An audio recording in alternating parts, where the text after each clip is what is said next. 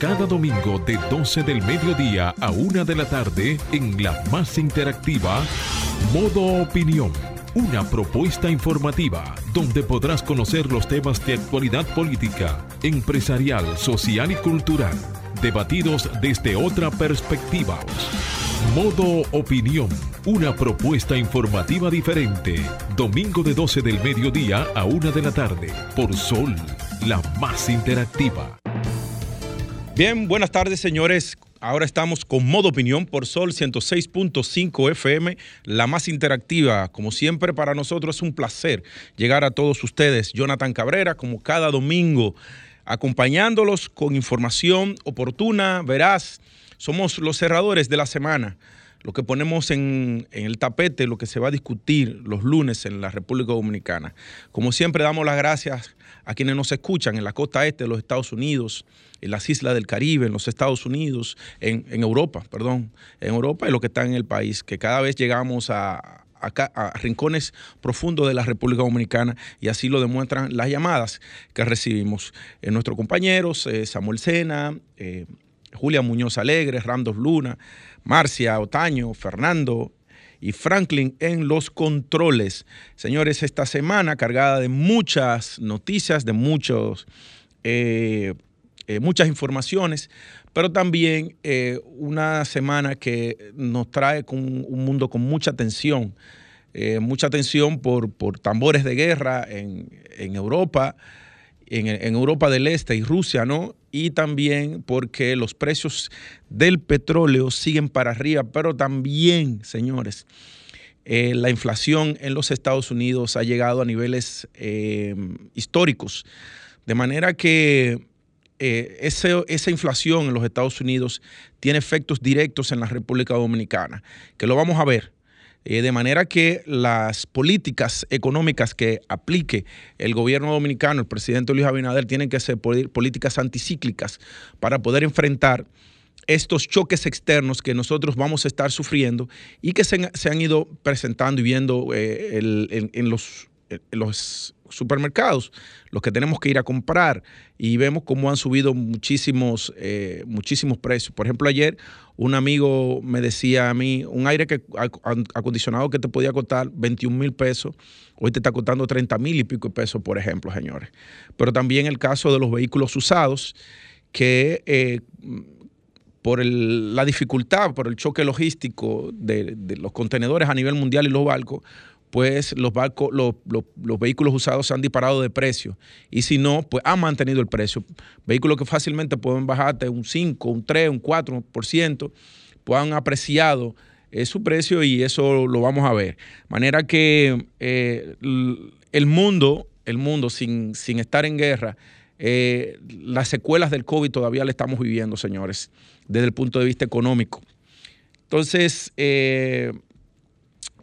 Seguimos entonces con que el, eh, país espera eh, vacunar contra el COVID al menos 180 mil niños en la jornada que inicia este lunes. Muchos padres nos encontramos, señores, con que están eh, contrarios a la vacunación, porque en principio la teoría que se argumentaba es que eran los niños, los niños eran los que tenían, lo, que tenían menores efectos por culpa del COVID pero además ellos eran los vectores porque podían tener eh, síntomas de COVID asintomáticos y podían contagiar a otras personas en el, en el hogar, sobre todo a los adultos de, tercera edad.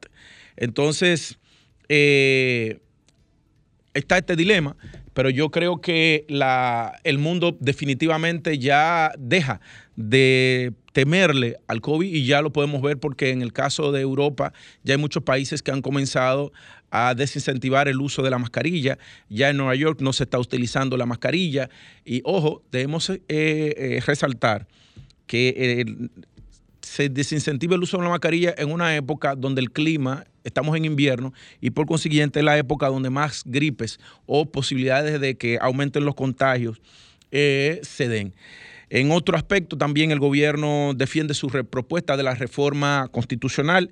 Muchas eh, eh, voces, eh, digamos, yo no diría que contraria, sino de la idoneidad del momento para la reforma constitucional. De entre esas eh, voces uno nos encontramos al profesor eh, Jorge Prats, que en un, en un artículo de periódico, y yo lo recuerdo como ahora, porque Eduardo Jorge Prats fue de los que defendió la constitución del 2010. Y ahora muchos constitucionalistas, entre los que hay amigos queridos míos, gente que quiero mucho, eran contrarias porque realmente lo contrario no era eh, la reforma de la constitución y la creación de una serie de altas cortes que han que han servido de garantes de los derechos humanos y de, de los derechos en, sentido general, porque inclusive tenemos el, Tribunal Superior Electoral, que también es una alta corte y eran contrarios a, a, esa reforma constitucional. Resulta ser que ahora la República Dominicana tiene órganos donde puede, donde el ciudadano o las instituciones y organizaciones pueden ir a eh, solicitar que se le preserven sus garantías constitucionales. Entonces, eh, el partido de gobierno pues somete esta reforma constitucional con la, la excusa de un ministerio público independiente. Yo particularmente con las debilidades institucionales que tiene el país, los ministerios eh, públicos independientes me recuerdan mucho a Brasil y al, al juez Moro.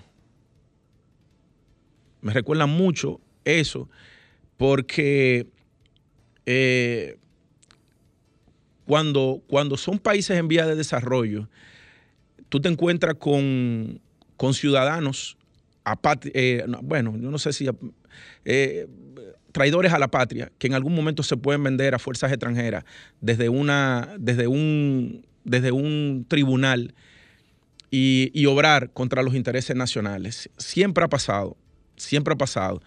Y se lo digo porque el juez Moro fue uno de los causantes de la debacle, de la debacle de, Brasil, que para el 2030 debió ser la, la octava economía mundial.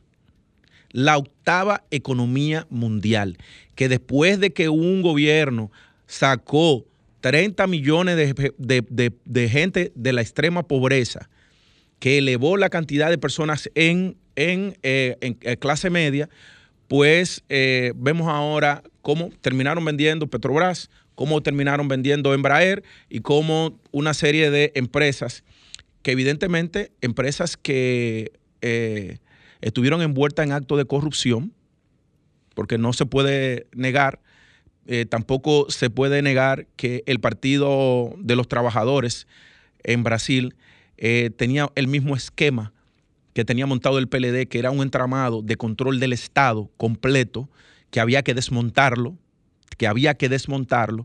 Sin embargo, eh, yo tengo mis reservas con, con, que tú no tengas control de eh, los jueces o lo que sería un ministerio de justicia, que es lo que se crearía, me imagino yo, con esta reforma de la Constitución. Franklin, tú me estabas diciendo algo. Vamos a una pausa y volvemos entonces.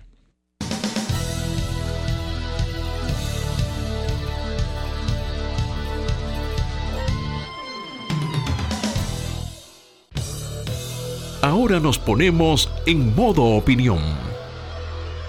12.14 de la tarde en modo opinión. Jonathan Cabrera continúa, señores, con ustedes. Miren, eh, y ayer fue tendencia en Twitter porque Netflix Latinoamérica, parece ser que el community manager es dominicano.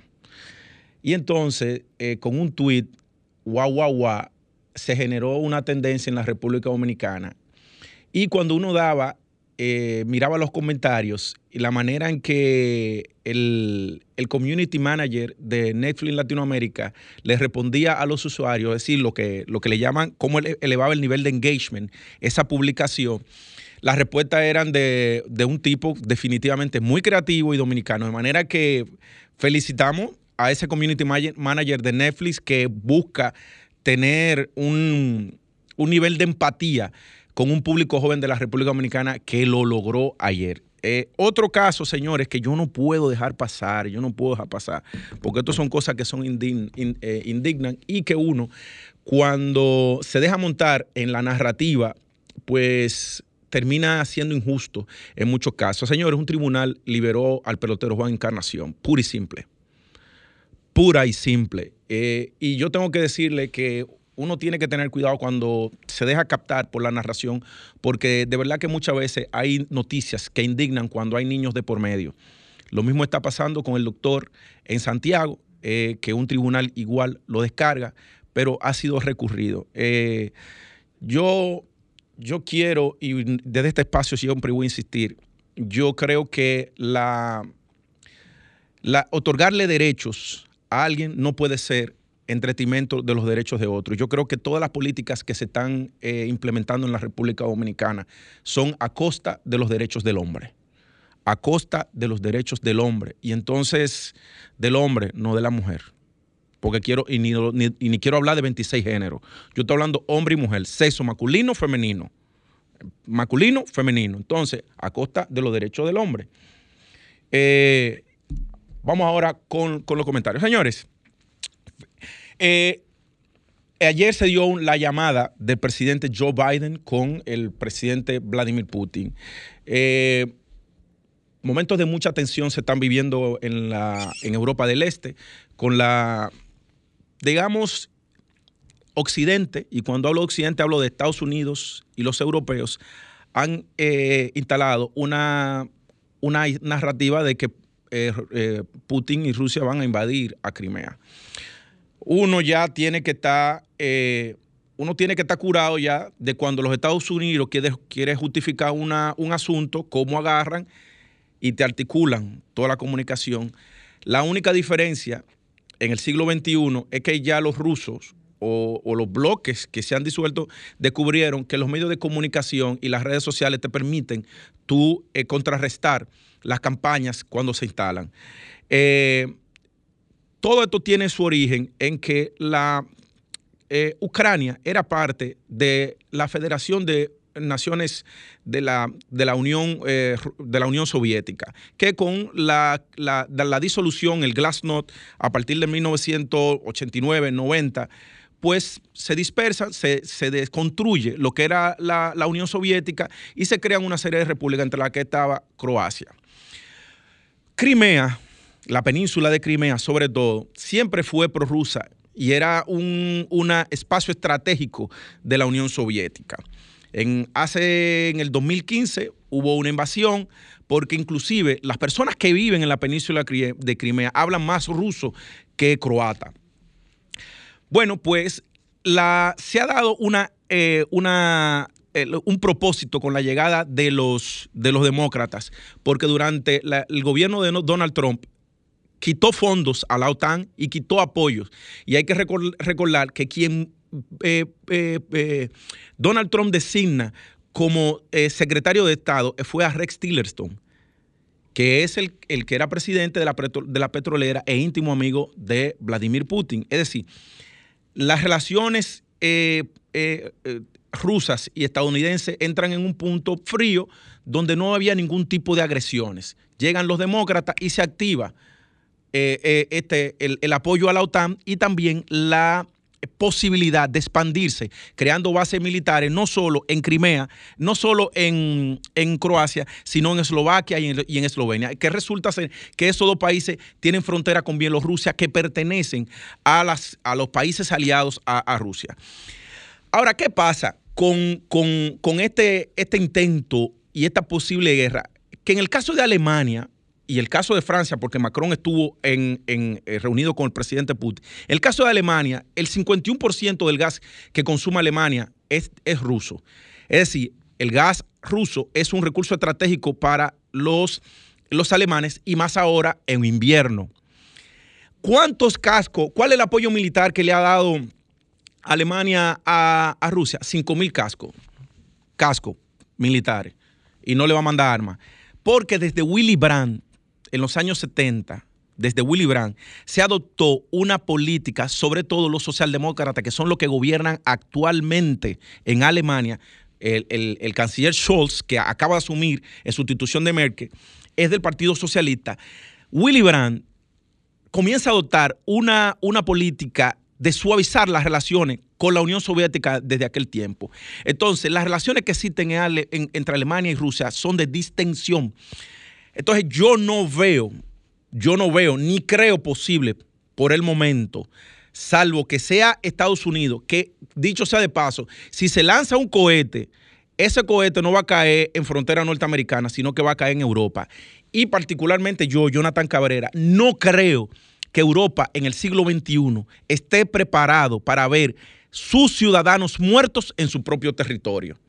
Cuando yo digo sus ciudadanos muertos, que Francia no está, no está preparada para volver a ver un bombardeo en París, ni Alemania esté preparada para ver un bombardeo en Berlín. Entonces, yo creo que la diplomacia tiene que primar en este momento porque estamos hablando de países que tienen un arsenal nuclear, sobre todo Rusia, que tiene arsenal nuclear moderno superior a lo que lo pueden tener muchos países europeos. Porque la desgracia, eh, eh, iniciando, iniciando un principio de siglo, y si ustedes hacen memoria, se van a dar cuenta que cada principio de siglo siempre hay una conflagración mundial. La Primera Guerra Mundial fue en el 1918, de manera 16-18, de manera que, ojo con eso, porque podemos estar ante una época bélica y muy posible que si se arma una guerra en Europa porque eh, le quieren arrebatar Crimea a Rusia, es muy posible que en, en el Pacífico China bombardee y arranque y quiera tomar a Taiwán, que insisten que le pertenecen.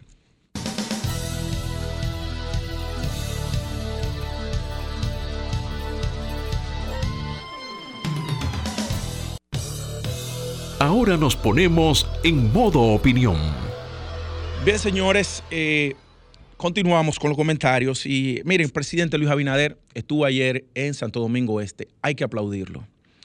El 31 de enero del el año pasado, el presidente estuvo allá, eh, yo estuve como invitado, de hecho me pidió que fuera el coordinador del plan estratégico de Santo Domingo Este en esa ocasión, que debo decirle, presidente, que ese plan estratégico está hecho y solo espera por usted el presidente le está dando seguimiento a una serie de obras que anunció en aquel entonces y ahora aperturó otras obras. Es urgente la intervención de Santo Domingo Este porque es el municipio más grande de la República Dominicana, pero además es el municipio que tiene mayor potencial para tú hacer un ensayo urbanístico organizado con miras a que el desarrollo de este, de este espacio geográfico pueda ser organizado y planificado. Eh, cuando tú miras la caracterización del, del, Santo Domingo Este y de sus ciudadanos es muy parecida a la del Distrito Nacional. Y Santo Domingo Este tiene una particularidad que se la voy a decir ahora. En un estudio que yo hice sobre, sobre el CIUBEN y tomando estadísticas de la ONE, también estadísticas de la, de la, de la TCS, miren los datos que, yo encuentro. Eh, mientras en el Distrito Nacional, el Distrito Nacional se concentra, ¿verdad? La, el 50% del empleo nacional. Todo el empleo a nivel nacional, el 50% se, se concentra en el Distrito Nacional. Por eso es que ustedes ven el colapso del transporte público aquí y que Carolina, por más que quiera y por más dinero que le den, no va a poder. Porque si tú tienes 900 mil, 950 mil habitantes en el Distrito Nacional, a diario le entran 2 millones y pico. Le entran 2 millones y pico por los dos puentes, por el Juan Bosch el Duarte, le entra por el, por el de el de Villamella y por la Isabel Aguiar. Le entra gente por pipa al Distrito Nacional. Pero resulta ser que mientras en el Distrito Nacional se concentra el 50% del empleo nacional, el 13% se concentra en la provincia de Santo Domingo. Entonces, cuando dividimos ese 13% entre eh, Santo Domingo Este, Santo Domingo Norte, Oeste, Boca Chica, eh, Guerra, Pedro Brán, eh, Los Alcarrizos, ya usted sabe cuánto viene quedando. Pero, aparte de esto, la caracterización de las empresas que están en el municipio de Santo Domingo, esos son mi pyme. Por consiguiente, la mayoría de las personas que trabajan en esa, en esa persona, en esas empresas, tienen cierto grado de, desprotección, porque muchas de esas personas no cotizan en la seguridad social. porque son mi pyme.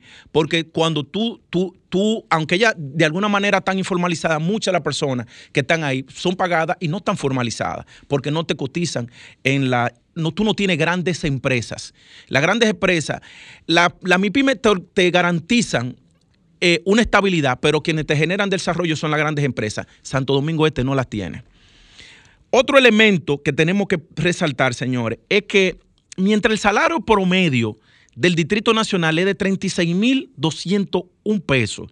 ¿Ustedes saben de cuánto el salario promedio de la provincia de Santo Domingo, incluyendo Santo Domingo Este? De 24 mil pesos.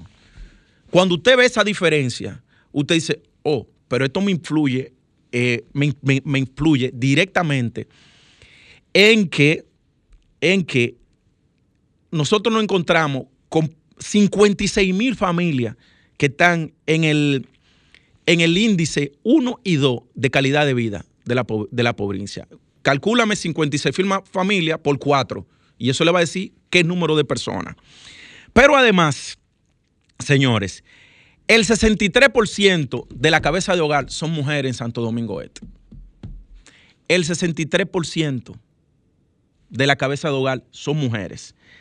Y el 38%, en el 38% de esos hogares son los 56 mil que le decía. Entonces, ¿qué quiero decirle con esto, señores?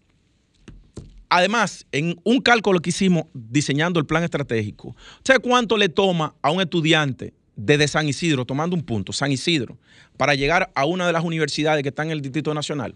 Ir y venir, 4.3 horas. De manera que yo quiero saludar que el presidente siga prestando la atención a Santo Domingo Este, pero ya es urgente que los actores sociales de este municipio se pongan de acuerdo, no lo político.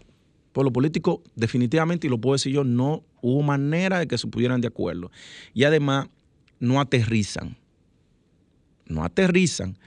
Entonces, se necesita que los que somos dolientes de ese territorio, yo que tengo inversiones, yo que nací, en ese espacio, eh, pues nosotros prestemos atención porque el futuro está en Santo Domingo Este para catalizar el desarrollo de la provincia de Santo Domingo y contener, contener la, el colapso del Distrito Nacional, si no la sostenibilidad del Distrito Nacional, si no se desarrolla Santo Domingo Este y la provincia de Santo Domingo, no, Santo, el Distrito Nacional será invivible, señores. Modo Opinión presenta la entrevista. 12.34 de la tarde, señores, y ahora continuamos con la entrevista central. Y en este momento, señores, tenemos al señor Lorenzo Ramírez, que es el director general del Indocal, señores. es el Instituto Dominicano de... Para la calidad. Para la calidad. Eh, ¿Sabes que en la República Dominicana se habla mucho de, marca país, se habla mucho y, se olvidan de que lo primero que nosotros tenemos que trabajar para ser competitivos es tener unos procesos mínimamente estandarizados para poder competir en el mercado internacional. Y el responsable de que eso pase en la República Dominicana está aquí con nosotros. Buenas tardes y qué bueno que estás aquí para que podamos hablar eh, al país y a quienes nos escuchan eh, fuera de aquí sobre qué está haciendo el Indocal para elevar la competitividad de la producción nacional. Sí, buenas tardes a todos los radioescuchas y televidentes que también, ¿verdad? Sí, claro. En, las redes sociales. las redes sociales, todo este prestigioso programa. Jonathan, un placer. Eh, gracias por recibirnos. Eh, y de verdad que eh, en este momento donde está toda la gente en su casa, en hora de, almuerzo, pues es importante que conozcan un poco sobre que la institución que dirigimos, el Instituto Dominicano para la Calidad, trabaja sobre la ley 166-12 que es el que crea el sistema dominicano para la calidad y que a su vez eh, tiene dos elementos técnicos que apoyan ese sistema.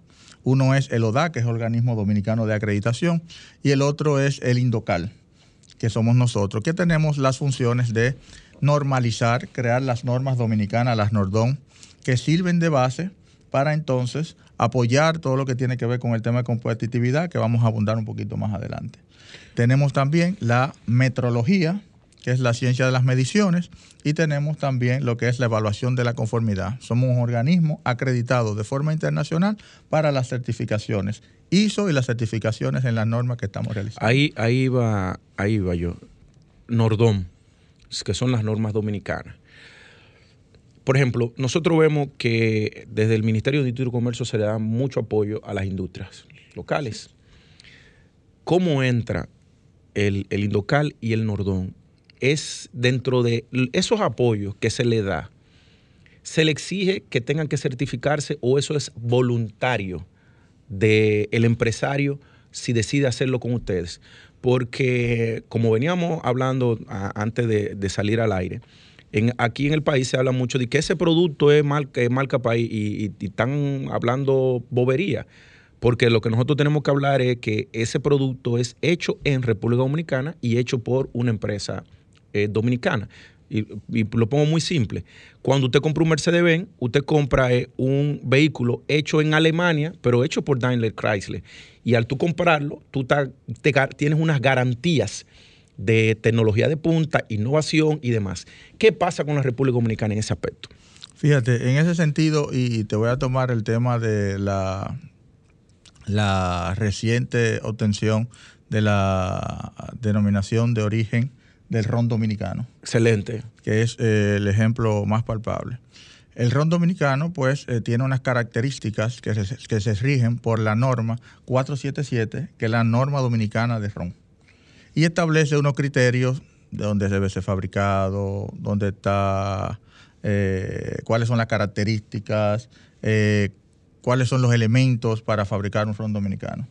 Eso, a través de ONAPI, se le entregó a la Asociación Dominicana de Ron Adopron lo que tiene que ver con la denominación de origen. Entonces, ¿qué entra en conjunto? Bueno, ahora lo que procede es que todas las instituciones se certifiquen a través de la norma dominicana creada por Indocal, la 477. Y las instituciones de RON. Las instituciones la, productora de productoras de RON. Y esto a su vez entonces va a llevar a que esa marca, esa denominación de origen, que es a lo que se le quiere llamar eh, marca país, ese ron dominicano, elaborado con la característica establecida en esa denominación de origen y en la norma 477, pues entonces se lleva a mercados internacionales. Cuando eso llega a mercados internacionales, pues entonces eso hecho en República Dominicana. Y es lo que se convierte en una marca país. El ron que vendemos hecho en República Dominicana se convierte en una marca país y es una marca país. Bien, en uno de los elementos de la arquitectura de la marca país, pudiéramos decirlo, porque tiene varios elementos. Ok, entonces, eh, por ejemplo, nosotros tenemos el caso del cigarro. Yo he escrito mucho sobre el cigarro dominicano porque eh, eh, el, cigarro dominicano tiene una, una particularidad y es que dentro de la cadena de valor, tú tienes materia prima dominicana que es transformada en, un producto final, que uno de los grandes problemas que nosotros tenemos es que la materia prima del campo todavía no hemos llegado a la industrialización en su mayoría. Pero en el caso del cigarro dominicano se convierte en un producto final con marcas que son que valen ahora mismo cientos de millones de dólares. Eh, puede, eh, eh, se puede crear también una denominación de origen con el caso del cigarro dominicano y si se ha pensado en eso y se ha trabajado. Hay una, hay lo que es la denominación geográfica de lo que tiene que ver con, el tema del tabaco. Recientemente, estamos, hace tres días tuvimos al personal de Intabaco reunidos con un acuerdo que estamos tratando de elaborar con ese mismo propósito. Claro que se puede. Sin embargo, debemos saber que este proceso es un proceso que se ha desarrollado de manera artesanal por los siglos de los siglos. Para llevarlo a una industrialización debemos eh, dar un apoyo tanto en capacitaciones, de estandarizaciones de los procesos para la elaboración del tabaco, que está sumamente muy avanzado. Recientemente el presidente estuvo visitando en Santiago eh, fábricas que eh, tienen industrializado todo el proceso de, de la elaboración de ese tabaco. Entonces, lo que procede es en consonancia con, ese equipo de Intabaco, es hacer ese acuerdo con esas asociaciones de eh, elaboración del tabaco y a su vez llevarlos a un proceso de capacitación de lo que es seguir las normas dominicanas que están creadas, que son como ocho normas que hay para los diferentes tipos de procesos. Y estamos adicionando también la norma que se está creando recientemente, que es la de los cigarros electrónicos que están entrando al país. Estamos en conjunto con eh, Philip Morris, que participa dentro del comité en tabaco, y todo el equipo técnico de Indocal para el desarrollo de esos procesos. Una pregunta, el Indocal con el tema de su proceso, eh, porque estamos hablando del cigarro electrónico, eh, a través de las normas tú puedes garantizar también que se, preserve la salud del dominicano, que el, producto que entra al cumplir las normas pueda garantizarse la calidad y, el bienestar del dominicano.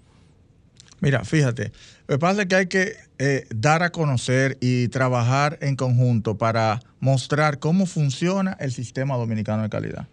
En ese sistema dominicano de calidad ya yo mencioné las dos instituciones técnicas, pero también entran lo que son los organismos reglamentadores, que son los ministerios. La reglamentación es la que convierte una norma en obligatoria. Okay. Cuando un organismo de reglamentación llama al uso de las normas dominicanas para garantizar la calidad de tal o cual producto, que dicho sea de paso, la que tiene que ver con el tema de salud y de alimentación debe ser, deben ser obligatorias. Entonces, en esos organismos de reglamentación se crean lo que tiene que ver con las direcciones de lo que debe ser obligatorio a través de las normas dominicanas, para que luego entonces a través de nosotros, que somos el organismo de certificación, se verifique ese cumplimiento. Claro. Entonces, eso es lo que hace a una norma obligatoria, la creación de una reglamentación técnica para demandar. ¿Y entonces qué, qué podemos hacer, eh, Lorenzo, para que para que República Dominicana se comience a entender la obligatoriedad de la aplicación de la norma y que se tenga que certificar con las normas dominicanas, porque definitivamente a quien beneficia todo esto es al dominicano y a la competitividad de los eh, eh, empresarios dominicanos y, sus productos, ¿no? sobre todo los exportadores. Entonces, ¿qué podemos hacer para que eso se aplique? Mira, estamos haciendo, de hecho, esta botella de agua que nosotros consumimos, eh, casi el 85% de las fábricas ha solicitado la certificación en la Nordon 64. Ah, excelente. Entonces, una de las cosas que debemos transmitir es el tema de esa cultura, de que el consumidor, al obtener un producto, primero confirme si ese producto que va a ingerir está siendo, eh, viene de una fuente confiable, de un productor confiable, si tiene algún tipo de certificación nosotros hemos impartido un sinnúmero de charlas, estamos haciendo muchos convenios con organismos educativos de forma de transmitir esa cultura y de llevar esas capacitaciones. En online, en la página de nosotros, aparecen muchos seminarios y muchos webinars eh, disponibles para que los usuarios vean el uso de cada uno de esos espacios y entienda cómo funcionan las normas para apoyarlos en el día a día porque regularmente todavía estamos viendo en las esquinas, en, las calles dominicanas, como productos que son que van a ingerirse por un ser humano eh, se están consumiendo eh, de manera indiscriminada. Mira, tenemos, hemos mencionado ya dos sectores, el, de, el del agua, ¿verdad? El de la botellita de agua eh, o plástico, más que nada, más que botella, el plástico, y el del ron. Usted tiene un plan estratégico, me imagino. ¿Cuáles sectores, de acuerdo a, a su visión, usted entienden que tienen que trabajar y reforzar porque dentro no lo puede abarcar todo, porque es un desafío lo que tenemos por delante. ¿Cuáles sectores usted está enfocado en trabajar para que apliquen la norma de manera que contribuyan a elevar la calidad en los procesos y por consiguiente su competitividad, que usted entienden que, hay que trabajarlo, si lo han definido en esos sectores de la economía nacional? Mira, eh, se lanzó el año pasado el Plan Nacional de Normalización junto con la política de calidad, junto con la guía de reglamentación técnica. Hay que dejar saber al pueblo dominicano que desde, el 2012, que se creó la ley 166, esos elementos estaban ausentes, que la norma, que la ley pedía desde el 2012. El año pasado fue que pudimos tener todos esos elementos. Entonces, a través del Ministerio de Industria y Comercio, junto con el CODOCA, es el Consejo Dominicano para la Calidad, se desarrolló lo que es la Política Nacional de Calidad. Y eso pedía a su vez crear esa Política Nacional de Normalización, el Plan Nacional de Normalización y la Guía de Reglamentación Técnica. Ahora mismo estamos en el proceso de hacer el deployment de, todo esos, de todas esas herramientas. Es decir, explicarle a cada ministerio cómo utilizar las guías de reglamentación técnica para que llame al proceso de usar las normas para el tema de certificación. Estamos con el plan de normalización que se le pasó a todas las industrias, a todos los organismos productivos, a todo el sector privado, se le envió una comunicación diciéndole sobre este plan de, este plan de normalización y que ellos emitieran cuáles son las necesidades que tienen para la creación de normas ausentes. Ok. O sea, ustedes están trabajando con IRD y CONEP. Con IRD, con CONEP. y, con lo de Santiago también. Con lo de Santiago. Estamos con la Cámara de Comercio de Santiago prácticamente firmando un acuerdo eh, para todos sus asociados. Realmente hemos hecho muchos elementos, muchos espacios. Hemos creado varios foros, hemos creado eh, simposios explicando todo este tema de cómo funciona el sistema dominicano de calidad, para que junto con eso entonces podamos lograr el tema de competitividad y el tema de posicionamiento de nuestra marca, que es lo que convierte el tema de marca país. Evidentemente. Eh, ¿Cómo puede hacer, lo primero, qué tipo de empresas pueden ir? ¿Tamaño? A, ¿verdad? al Indocal a solicitar eh, los servicios, si tiene algún costo, el, y, y cómo pueden accederlo a, esto, si hay algún tipo de incentivo, si no lo hay. Porque yo sí sé, por ejemplo, que Fantino, aquí en el viceministro, eh, está promoviendo una serie de, dentro de las ayudas a las MIPIMES que se le están dando, hay un tema que tiene que con certificación. Con certificación, imagino, hay que entrar el, el Indocal. En ese sentido. Eh, ¿Verdad? Entonces, pero eso es con un programa que tienen ellos ahí y tienen que calificar esas empresas. Pero cómo desde cuántos empleados a cuánto pueden acceder y, qué deben hacer para allá. Mira, todas las empresas, todas las entidades que tengan alguna necesidad de saber de normas, de sistemas, las puertas del Indocar están abiertas. ¿Cómo acceden? A través de los medios disponibles, ya sea el teléfono, ya sea las redes sociales y nuestra página web que está disponible. Simplemente es solicitar el servicio y lo que necesitan. Los servicios son mucho más económicos que cualquier otra institución privada que brinde esos servicios, porque somos el organismo del Estado. Junto con eso, te comunico que ahora mismo estamos en un proceso de recibir unas 192 MIPIMES para proceso de certificación. Eso es parte de un proyecto que está llevando el viceministerio de, de MIPIMES, del Ministerio de Industria y Comercio, donde concluyó un proceso de implementación a esas 192 instituciones de los sistemas de calidad de 9001, hay unas 57 empresas, de buenas prácticas de higiene, hay unas 105 empresas, eso está asociado mucho a los temas de unidades que tienen cocinas, que tienen elementos donde intervienen los alimentos, hay HACCP, hay ISO 22000, ¿Qué es ISO 14CP. Ese es un sistema hazard de verificación en los organismos que tienen que ver con, con, con cocinas, son organismos que miran el riesgo de los elementos, ya sean de alimentos o medicinas. O sea, pero todo lo que, tú me dices a mí, yo veo una oportunidad aquí y es que ese se está batiendo mucho. Siempre hay un tema con el desayuno escolar y niños que resultan ser, eh, que se intoxicaron, que los alimentos. Yo tuve la oportunidad de estudiar afuera. ¿Hay una llamada? Eh, Sí, buenas tardes. ¿De dónde nos llama su nombre? Tenemos otra llamada. Buenas tardes, ¿de dónde nos llama y su nombre? Sí, buenas tardes, José Laureano, desde Los Girasoles. Sí, cuéntenos, José. Sí, a ver, eh, ¿cuál es la relación de Indocal y, y las panaderías, el sector panadería? ¿Qué, ¿Qué me podría decir de la calidad de los panes que nos estamos comiendo? Pase buenas tardes. Muy buena pregunta. Nosotros ahí tenemos lo que es la certificación de buenas prácticas de manufactura para el sector de panaderías y los sectores de procesos que transforman la materia prima. Eh, de hecho, tenemos unas 60 panaderías eh, certificadas en los procesos de buena práctica de manufactura. Por ejemplo, ¿por qué que yo veo? Y, es que, y aquí es donde quería ir, y qué bueno que el señor preguntó eso. Eh, yo creo que si tú te ganas una licitación para una cocina, para estudiantes, lo primero que eso tiene que ir amarrado con, una certificación de la, del Indocal. Si usted no califica y no pasa su proceso, el año siguiente usted se le quita esa licitación, digo yo. Entonces, yo lo que estoy viendo aquí es que nosotros, si trabajáramos interinstitucional y de manera profesional, te, decía que tuve la oportunidad de estudiar afuera y yo veía cómo me ponían los alimentos.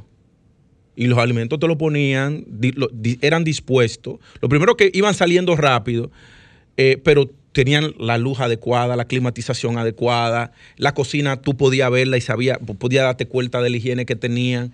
Eh, son, son cosas que, yo creo que es muy mínimo el esfuerzo. Yo creo que por más pobre que tú seas, y digo por más pobre que tú seas, porque en la universidad donde yo estudié, quien atendía la, y era la jefa de la cocina, era una dominicana de Cristo Rey. Pero tenía que adaptarse a la norma española.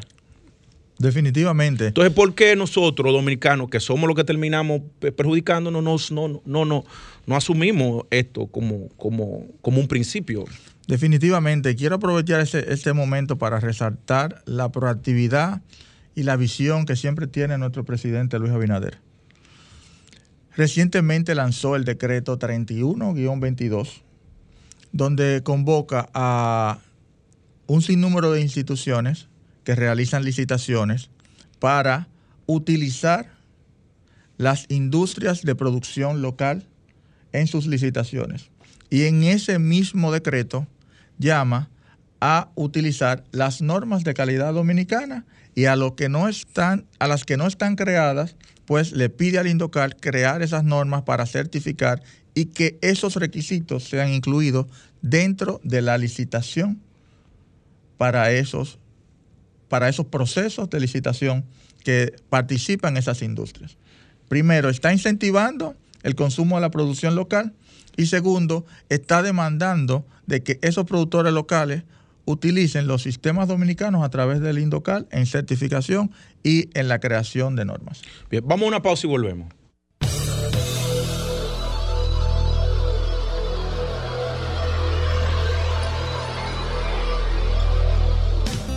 Ahora continuamos con Modo Opinión, donde nace la información. Bien, señores, 12.55, eh, vamos a continuar con el señor Lorenzo Ramírez, eh, interesantísimo esto. Tenemos una llamada. Ok, mire, pueden llamar para preguntar. Mira, eh, yo veo muchos laboratorios que dicen que están certificados ISO 9001, pero ¿qué, es lo que significa esto? Y si, si eso hay una garantía para, para el usuario del laboratorio de que con que tú estés certificado, a ti te va a ayudar en algo, al, usuario, al consumidor. Mira, eso es interesante la pregunta que realizas, porque regularmente, al no tener nosotros esa cultura de, saber mucho sobre estos temas, cuando tú hablas de certificado, regularmente la norma premium que toma es la certificación ISO 9001. Entonces, en esa certificación lo que están diciendo es que el sistema de gestión está certificado. ¿Qué es el sistema de gestión? Cómo yo recibo mis, mis requerimientos, cómo yo facturo, cómo yo mantengo los procesos, pero lo que corresponde a un laboratorio es acreditación. La acreditación es lo que garantiza que cada resultado que emite el laboratorio es confiable. Es decir, cada ensayo que realiza ese laboratorio es confiable. ¿Y en qué se acreditan? En la norma 17025. Entonces, para los que nos escuchan, lo importante es al momento de elegir un laboratorio, su acreditación, porque es lo que le dice que los resultados emitidos son confiables. Y para eso existe el ODAC, que es el Organismo Dominicano de Acreditación. Muy bien. Pueden acercarse a esas, a esas instituciones y ver si están acreditados. Bueno, eh, un mensaje final breve que ya eh, concluimos al, sobre el Indocal y a los dominicanos, que, que, que invítelo a, que participen, señores, porque necesitamos calidad en, la República Dominicana. Bien, decirle a la ciudadanía que en nuestra página están colgadas todas las instituciones que tienen certificaciones y la vigencia de sus certificados. Si quieren saber si algún producto de alguna empresa en particular o de alguna institución está certificada, puede entrar a nuestras páginas y a su vez motivarles a que nos visiten, sientan un Indocal cerca, sientan un sistema dominicano abierto para ellos y que cada día más seamos más exigentes con lo que consumimos para nuestro cuerpo día a día. Bien, señores, eh, será hasta el próximo domingo. Modo opinión, Jonathan Cabrera estuvo con ustedes.